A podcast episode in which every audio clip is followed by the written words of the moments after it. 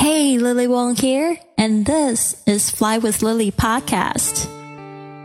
Life can throw us unexpected curveballs of all kinds, from the loss of a loved one, career change, or family problems.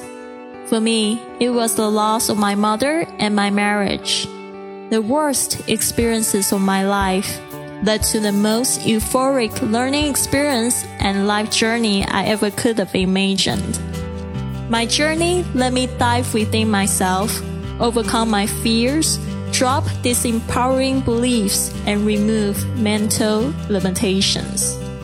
From motivation, language learning, business, nomadic life stories, or world travel, to just plain dropping your baggage. Fly with Lily podcast offers the inspiration you need to open yourself to this world of opportunities without limits.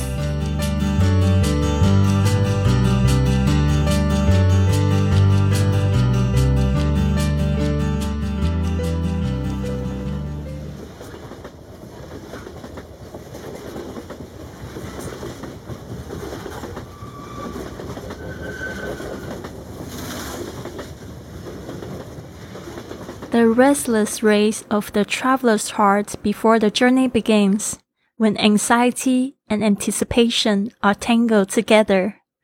Wanderlust. I jumped on the train to Valencia and arrived at my Airbnb in the evening. The next day, it was raining so hard and there was no umbrella in the house, so I was stuck for the whole morning. I finally got out and had some breakfast quickly and had to fix the nose stud that I just got before the trip, which fell off when I was in the shower that morning. The girl in the tattoo shop couldn't fix it, so she gave me a temporary nose ring. I never had anything like that.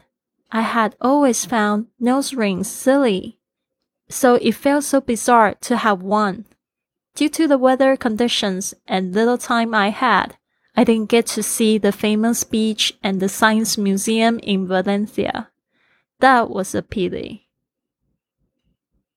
Next stop, Madrid.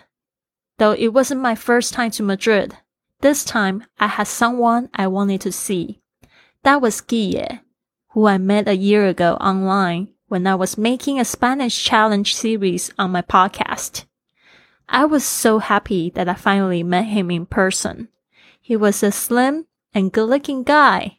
To my surprise, he was wearing the same nose ring as me. He wore it very well, needless to say. That evening, Guille treated me to dinner and we had a really lovely and deep conversation. Guille said he wanted to thank me for the advice I gave him for his online business. I remember the beautiful procession of vegan meals just kept coming one after another. They not only looked like art, but tasted like it too. Now Guille is traveling in his van all over Spain. He said he was inspired by my lifestyle and I felt so glad to have spread the joy of traveling to another. That was touching. Seville was 20 degrees warmer than Madrid. My host was Daniel, and he didn't speak any English, but was super friendly.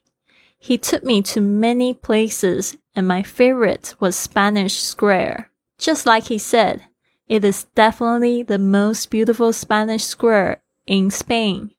The next day, I was walking around the old town and was amazed by the huge cathedral and the warm weather.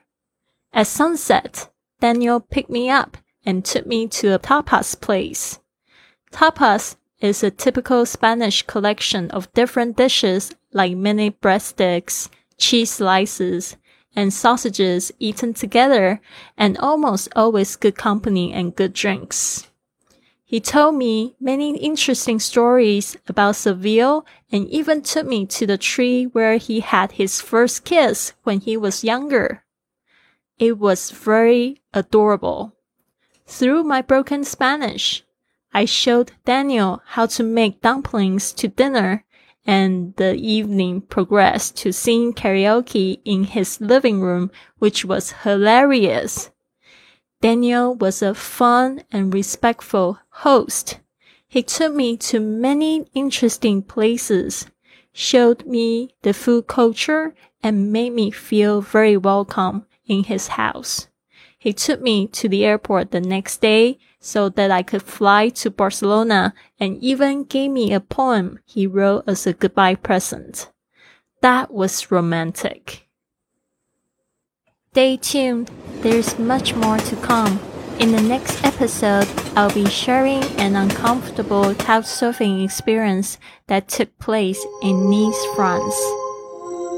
This has been another episode of the Fly with Lily podcast. So what now? Go to flywithlily.com to download my gift for you to help work on your abundant lifestyle or contact me directly for a consultation. This show takes a lot of work and planning, so if you enjoyed it, please consider a five star review on iTunes, following on Facebook and Instagram at Fly with Lily or come up and give our crew a hug on the street when you are on your journey. Thanks for listening, and remember, life's curveballs can be your best opportunities.